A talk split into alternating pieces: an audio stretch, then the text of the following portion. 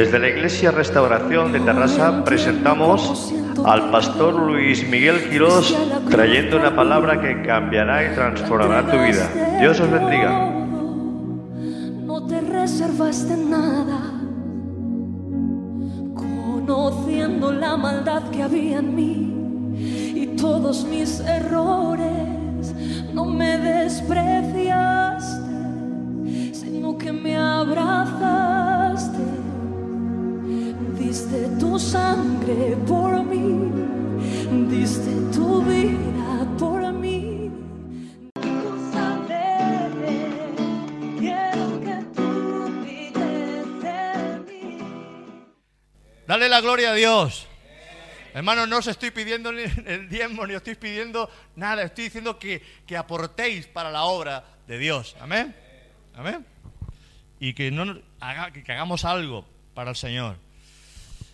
Tú le das vida por medio de la fe.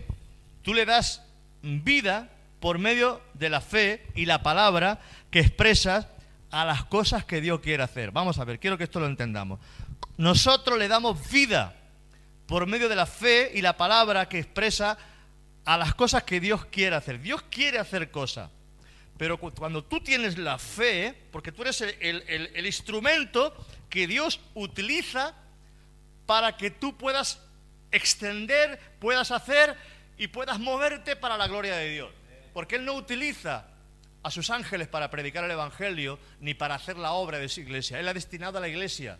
Entonces, por medio de la fe, tú tienes la fe, porque has escuchado la palabra y esa palabra ha- has, has tenido la fe, o sea, has creído en lo que te dice la palabra.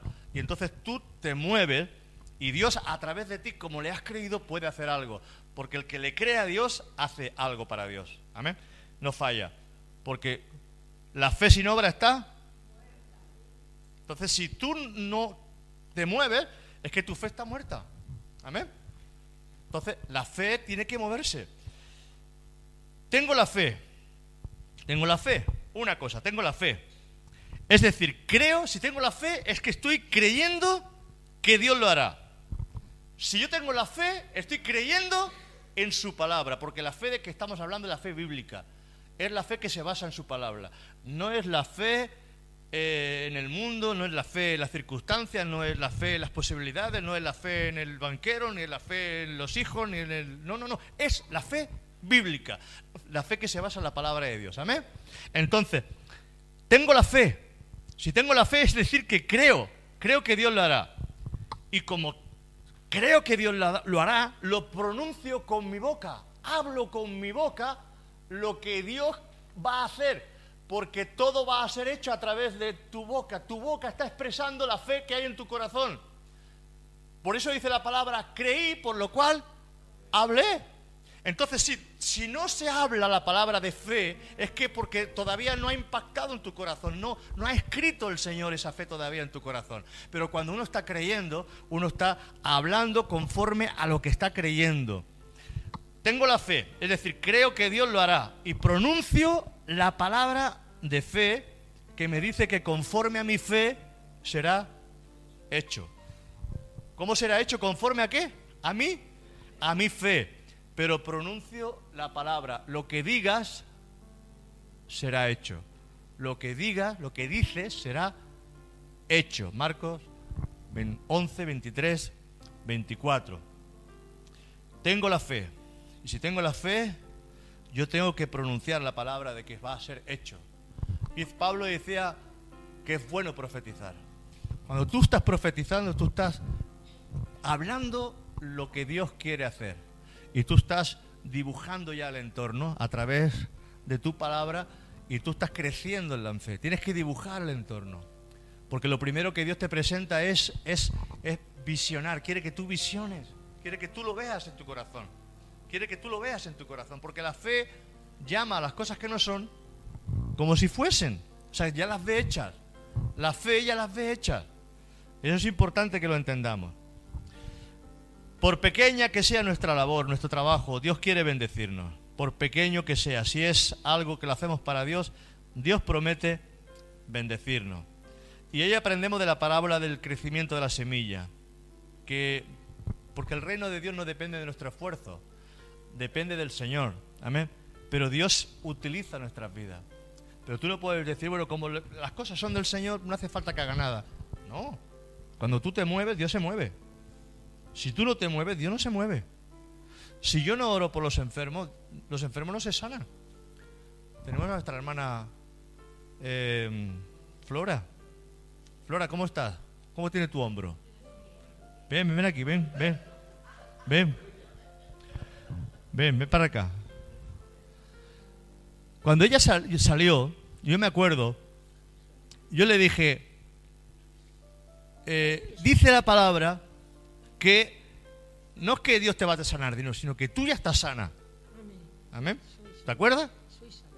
Y estuvimos orando, Samuel y yo estuvimos orando por ti de que eso ya estaba hecho. ¿Qué tenías en el hombro? En el hombro, pues, un tendón roto, aquí otro, Tenías tendones rotos. tendones rotos. Pero gracias al Señor me ha sanado. ¿Tú podías levantar los brazos? No podía levantar los brazos ella. Ella no podía levantar los brazos. ¿Tú podías levantar los brazos antes? Pues con mucho trabajo. Con mucho Me- trabajo me, te dolía, dolía. me dolía mucho. ¿Y ahora cuando los levantas te duele? Y ahora ya no. ¿Ya no te duele? Ah, Ya está, está fregando de todo en su casa ya. Gloria a Dios. Gloria a Dios. Amén. Eso, eso, Eso es, eso lo hizo él y ya está, gloria a Dios, al Señor, gloria al Señor. Muy bien, eso es la fe, la fe que tú estás creyendo, ella es como, tiene la fe de un niño, tiene la fe de un niño. Ahora, tú pillas con un teólogo y a lo mejor el teólogo dice, sí, claro, eh, ya lo sé, que Dios lo hizo, pero me sigue doliendo. Hay que, hay que creer al Señor y el Señor irá haciendo porque conforme a tu fe será hecho. Amén. Santiago 2.17 dice, Santiago 2.17 dice, así también la fe, si no tiene obras, o sea, si estoy creyendo, si estoy creyendo en Dios, si estoy creyendo en su palabra, si estoy creyendo en lo que Dios quiere hacer, algo, algo me moverá a mí a hacer algo, ¿no? Me moverá el Señor a hacer algo. Tendré que hacer algo. Porque si, si, si estoy creyendo y no hago nada, es que no estoy creyendo. Es que esa fe está muerta. Pero si la fe está viva y es real, esa fe me lleva a hacer algo. Me lleva a moverme. Me lleva a meterme tratados quizás aquí en el bolsillo y a dárselo a alguien. Me lleva a dejar un tratado quizás en la parada del autobús. Me lleva a quizás a escuchar la voz del Señor y, que te está diciendo, háblale a esa persona de mí. Los discípulos no llevaban tratado. ¿Tú ves a Pedro llevando tratado? Venga, a Juan, un tratado. Eh, No. ¿Cuál es la forma correcta de, de, de- de quizás de predicar el Evangelio? Enrique, ven. Tú, tú pasas por aquí. Tú, tú vienes por aquí, tú pasas por aquí. Pasa, tú pasas por aquí. Hola, Dios le bendiga. ¿Tiene un momentito? ¿Es usted creyente? ¿Cree en Dios? Eh, Este, hemos encontrado con un, hemos encontrado creyente. claro. Es cre- él es creyente, pues ya está, dice que sí. Pero muchas veces la gente dice que sí, que es creyente. Muy bien. ¿Esto es practicante? ¿Va a alguna iglesia? No va a ninguna iglesia. ¿Y por qué? Si dice que cree, ¿por qué no va a ninguna iglesia? Bueno, ¿y usted cree que Jesucristo es su Señor, su Salvador? ¿Usted ha recibido a Cristo en su corazón? ¿Lo tiene como, como lo, lo más importante en su vida? No. Pues, pues sería importantísimo que usted lo viera. ¿Sabe que la vida es corta? Y cualquier día nos vamos con el Señor. Nos vamos con Él. ¿Dónde quiere irse usted? ¿Al cielo o al infierno? Al cielo. Usted sabe que la única puerta que hay al cielo es Jesucristo. Pues si usted no recibe a Cristo en el corazón, no, no se puede ir al cielo. ¿Usted le, gustaría irse al cielo? Pues tiene que recibir a Cristo en el corazón. ¿Quiere recibir a Cristo? Sí, pues recíbelo. ¡En nombre de Jesús! ¡Gloria a Dios! ¡Gloria a Dios! No habían tratado en aquella época. No habían tratados en aquella época. Era directo, tira usted un momentito. ¿eh? Cuando cojas a las personas, no las cojas en grupo, cógelas personalmente. De una en una. De una en una te escuchan. Como mucho, como mucho una pareja o un matrimonio. Pero si hay un grupo de tres o cuatro personas, a no ser que sean muy valientes, tienes que ser valiente. Yo me acuerdo que había un grupo de jóvenes aquí en, eh, en los barrios de Júcar y me fui a repartir tratados.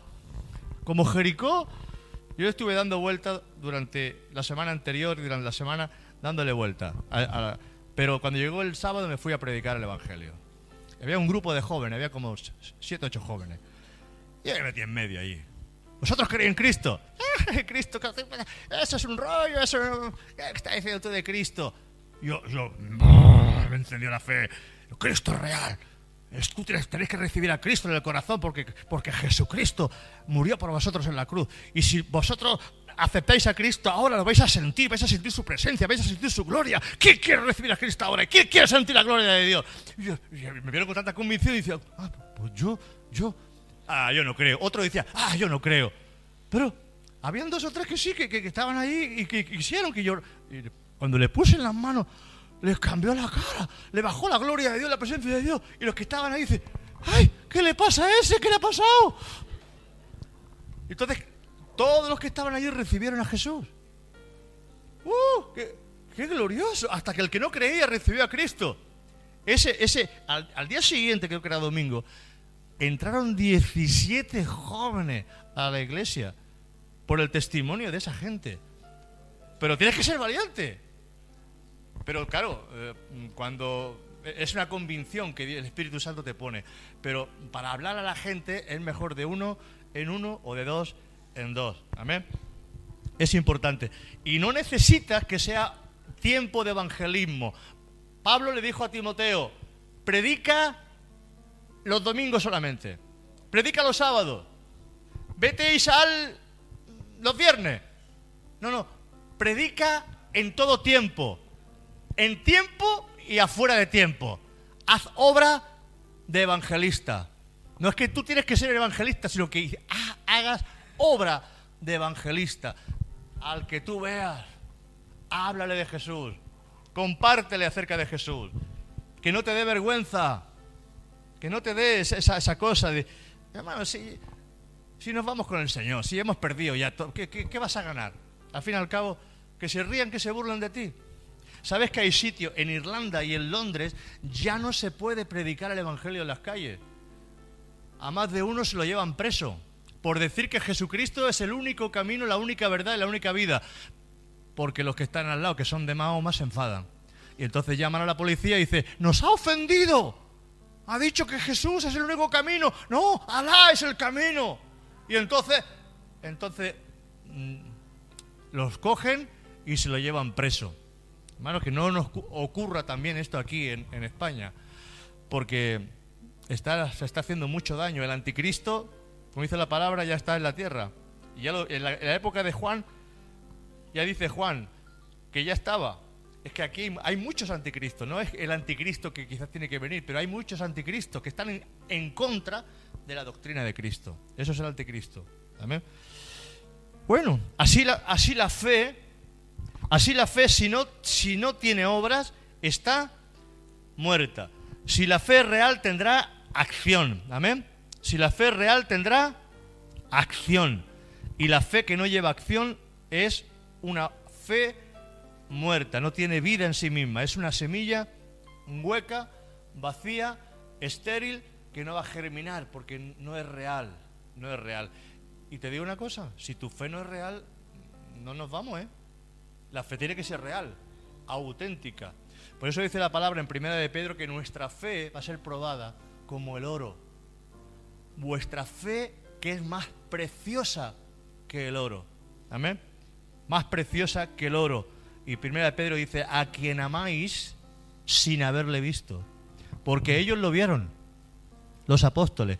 Pero cuando Pedro vio la fe de aquella gente que estaba siendo perseguida, porque le habla a los, disper- a los dispersos, a los que habían sido dispersados por, todo- por todos los lugares, y le habla a aquella gente que estaban sufriendo pruebas, que estaban padeciendo por causa de Cristo. Y entonces Pedro se admiraba y le decía, a quien amáis sin haberle visto. Wow, yo, he llorado con esa palabra a veces. Me ha caído lágrimas con esa palabra. A quien amáis sin haberle visto. No lo he visto, no te he visto, Señor. No te he visto como